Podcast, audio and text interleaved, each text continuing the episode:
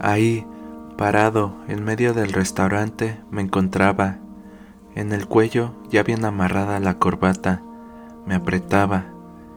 Estaba en la reunión previa al turno.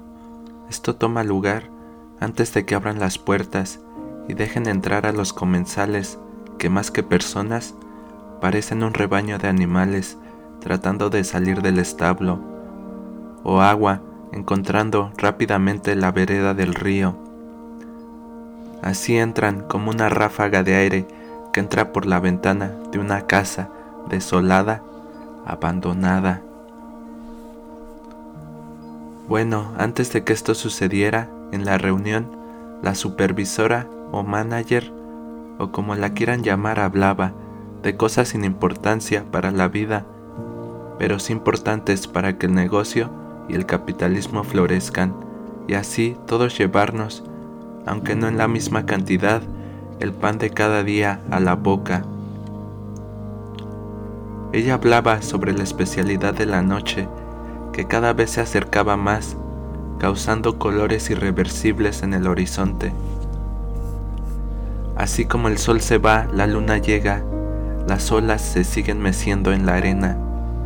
El chef saliendo de la cocina, con un plato caliente en la mano, y vapor en el aire como si fuera mago. Todos con las orejas paradas lo escuchan, todos lo observan, los ojos de su cara no se movían. Él explicaba el platillo, que tanta carne, que no tan picoso, y todos en sus palabras se perdían en un aire metafísico mientras yo el atardecer miraba.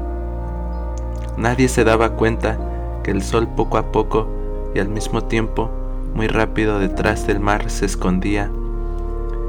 Siento que mi vida se va huyendo, decía Mistral, y así yo me sentía en ese preciso momento.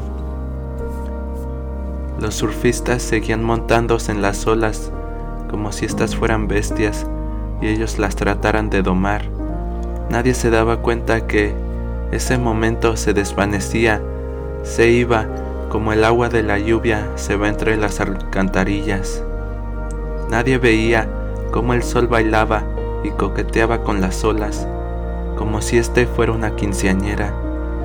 Así también nos pasaba la vida como un atardecer que poco a poco se escondía y al mismo tiempo muy rápido se desaparecía.